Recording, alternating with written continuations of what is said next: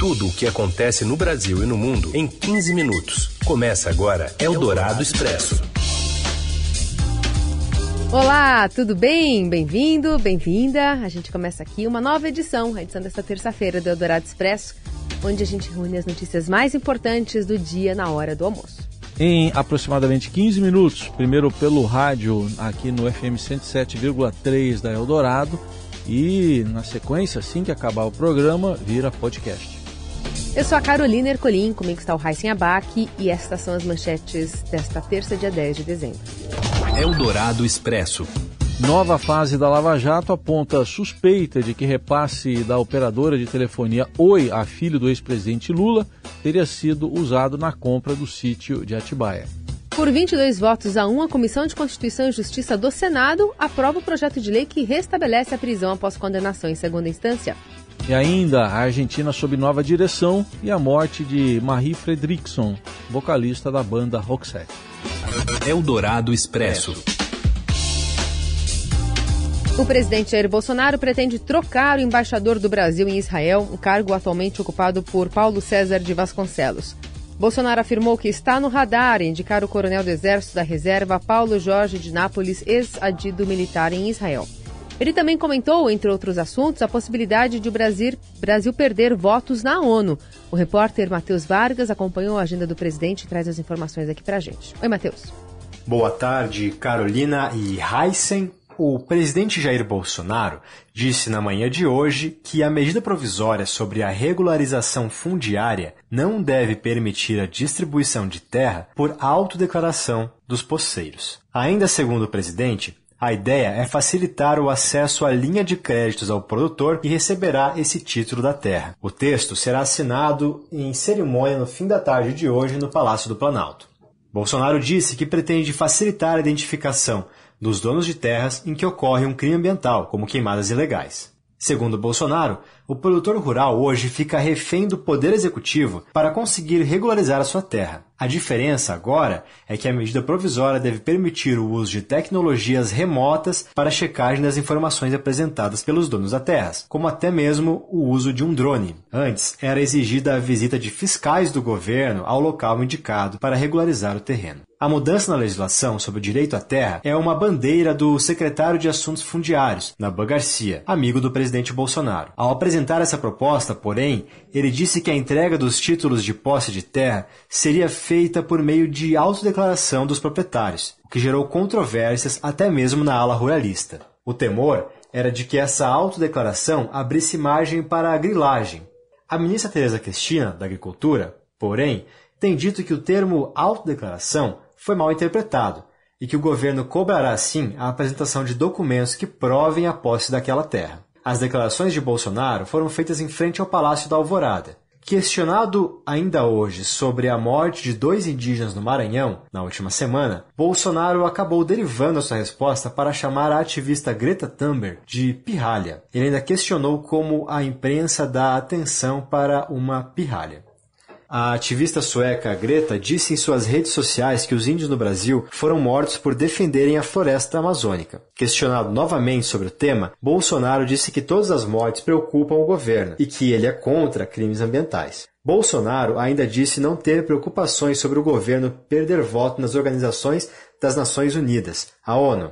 Essa possibilidade é real em 2020, pois o Brasil tem uma dívida a pagar com a entidade. Bolsonaro disse que as discussões da ONU estão politizadas e que muitas decisões do órgão não interessam ao Brasil. Bolsonaro também negou que foi um recuo do governo enviar o vice-presidente Hamilton Mourão à posse presidencial de Alberto Fernandes, na Argentina. O governo havia desistido de enviar o nome do primeiro escalão, mas voltou atrás na tarde de ontem. Questionado sobre a mudança, Bolsonaro disse apenas que fez porque decidiu. Ele também afirmou que o Brasil não deseja brigar com nenhum país, mas voltou a dizer que Fernandes deve ter dificuldades para governar. Eldorado Expresso. E Alberto Fernandes, que foi eleito presidente da Argentina no fim de outubro, tomou posse formalmente hoje em Buenos Aires. Além dele, Cristina Kirchner assumiu o novo cargo como vice-presidente foi ela que escolheu Fernandes como cabeça de chapa para concorrer nas eleições deste ano, ela que é ex-presidente. Ao discursar, Fernandes pediu unidade à Argentina. Tenemos la responsabilidad de asumir como políticas de Estados otros imperativos irrevocables de la sociedad argentina. Desde el año 1983, la sociedad ha trabajado para el nunca más al terrorismo de Estado, para lograr memoria, verdad y justicia. Los primeros avances se hicieron en 1983 y muchos otros se retomaron después del año 2003. Fernandes ainda disse que o país deve continuar priorizando o Mercosul e quer fortalecer a relação com o Brasil. Enviado de última hora para a cerimônia por Jair Bolsonaro, como a gente ouviu há pouco aí com Matheus Vargas, o vice-presidente brasileiro Hamilton Mourão uh, concordou lá com a cabeça enquanto ouvia Fernando o Fernandes falar esse trecho aí. Eldorado Expresso. A Comissão de Constituição e Justiça do Senado se reuniu hoje para discutir o projeto de lei da segunda instância. As informações vêm com o Daniel Vetterman. Oi, Daniel. Olá, Heisen. Olá, Carolina. A Comissão de Constituição e Justiça do Senado aprovou um projeto de lei que prevê a prisão de condenados em segunda instância. A proposta agora ficará pendente de votação no plenário da Casa. O presidente do Senado, Davi Alcolumbre, deve segurar esse texto até que a Câmara aprove uma proposta sobre o tema. Lembrando que lá na Câmara tramita uma PEC, uma proposta de emenda à Constituição sobre a segunda instância. O projeto foi aprovado na comissão do Senado por 22 votos contra 1. Apenas o senador Rogério Carvalho, do PT de Sergipe, votou contra a proposta. Outros parlamentares que eram contrários a esse projeto não registraram o voto ou também não compareceram à sessão desta manhã. A CCJ também aprovou o pacote anticrime apresentado pelo ministro Sérgio Moro, mas na versão da Câmara dos Deputados, que retirou uma série de pontos defendidos pelo ministro, entre eles a prisão em segunda instância e o chamado excludente de licitude. Eldorado Expresso. Uma aeronave C-130 da Força Aérea do Chile, com 38 pessoas a bordo, desapareceu nesta segunda-feira depois de decolar da cidade de Punta Arenas, no sul do país, com destino a uma base na Antártida. Brasil, Uruguai e Argentina ofereceram ajuda ao país para intensificar as buscas pela aeronave por eventuais sobreviventes. No início da madrugada, o avião foi considerado danificado e o tempo de autonomia de voo já expirou. Eldorado Expresso. E a Justiça Militar de São Paulo condenou 42 dos 53 PMs denunciados pelo Ministério Público por favorecer ações do primeiro comando da capital, o PCC. Os PMs foram sentenciados pelos crimes de organização criminosa, associação ao tráfico de drogas, corrupção passiva, falsidade ideológica em processo, que durou nove meses e ouviu 151 pessoas. Os militares foram presos no ano passado na Operação Ubirajara, que mirou policiais que supostamente achacavam e cobravam propinas para não prender traficantes do PCC pegos em flagrante. À época, a Corregedoria da Corporação afirmou que foi o maior número de PMs presos de uma só vez. Eldorado Expresso. Uma nova operação, a fase 69 da Lava Jato, apura repasses suspeitos de mais de 130 milhões de reais pelo Grupo Oi Telemar para empresas ligadas a um dos filhos do ex-presidente Lula, o Lulinha, Fábio Luiz Lula da Silva e também no empresário Fernando Bitar. Evidências apontam que parte dos recursos foi usada para a compra do sítio de Atibaia, que seria para o petista. Ele teve uma condenação em relação a isso e, e nega a acusação. Agentes cumprem mandados de busca e apreensão em São Paulo, no Rio, no Distrito Federal e também na Bahia. A ação é um desdobramento da fase Aleteia, que em 2016 levou coercitivamente o ex-presidente Lula para depor em uma sala do aeroporto de Congonhas, em São Paulo. Eldorado Expresso. Que também influi no judiciário, né? Já que o Flamengo vai recorrer de decisão favorável às famílias da tragédia do Ninho do Urubu no começo do ano. As informações vêm com ele, Robson Morelli. Olá, amigos! Hoje eu quero falar do Flamengo. Ai, ai, ai, esse Flamengo que ganhou tudo na temporada. Mas não quero falar de uma coisa legal, não. Quero falar de uma declaração de um dos advogados do clube sobre a tragédia do Ninho do Urubu. Lembra disso? No começo do ano, 10 garotos é, que dormiam no centro de treinamento do Flamengo morreram é, depois que o lugar pegou fogo. Foi uma confusão danada, um episódio triste, trágico, é, que a gente deve sempre ter a lembrança para que não ocorra novamente. Pois é, o advogado do Flamengo disse que vai recorrer da decisão da justiça de é, indenização de, é, de 10 mil reais para as famílias é, é, que perderam seus filhos, para as famílias que tiveram seus filhos é, machucados, queimados naquela ocasião. Olha só, 10 mil reais por mês foi o que a justiça determinou para que o clube pague para cada uma dessas 10, 12 famílias.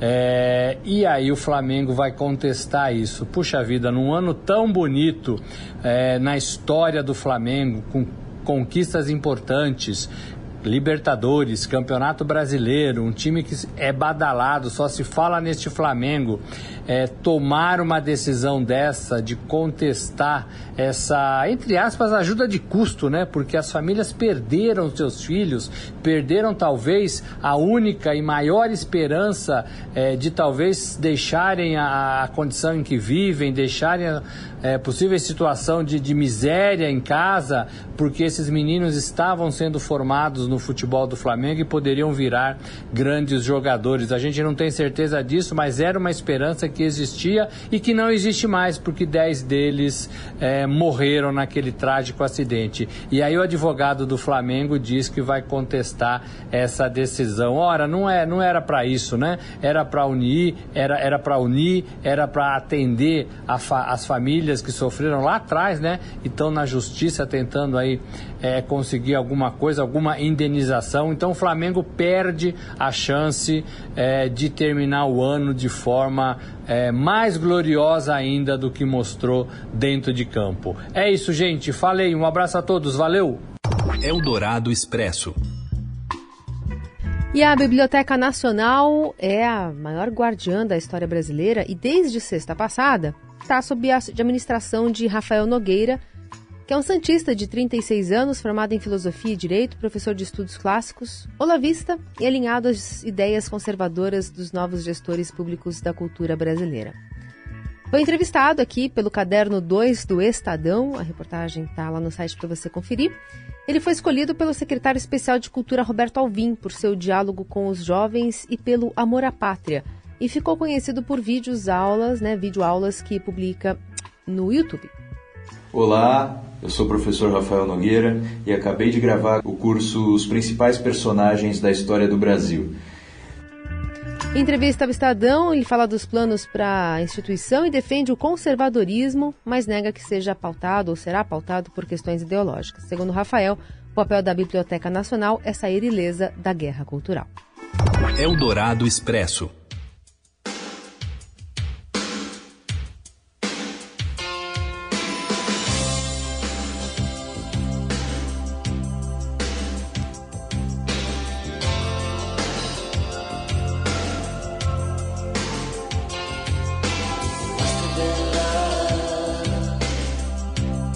Tristeza aí no mundo da música com o anúncio hoje da morte de Marie Fredriksson, vocalista da banda Roxette. Faleceu aos 61 anos. Estamos ouvindo aí. Ela é sueca, enfrentava um câncer no cérebro já desde 2002, 17 anos. Na época ela foi diagnosticada com um tumor após sofrer um desmaio. E ao lado aí do parceiro Per Gessler, o duo começou uma turnê no ano seguinte, mas a cantora de hits como esse que a gente está ouvindo, It Must Have Been Love, também Telu, que acabou tendo que né, parar um pouco a carreira em remissão, mas ela saiu em remissão e voltou aos estúdios em 2010, mas seis anos depois os médicos a aconselharam a descansar. Ah, é um duo, né, Roxette, formado em 1986, que vendeu quase 80 milhões de álbuns em todo o mundo e acumulou hits também como esse que a gente está ouvindo agora.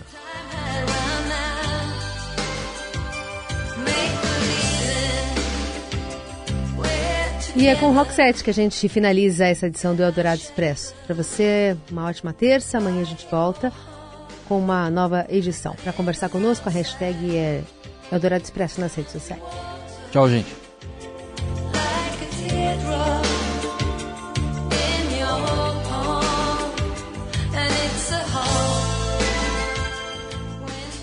Você ouviu Eldorado Expresso tudo o que acontece no Brasil e no mundo em 15 minutos.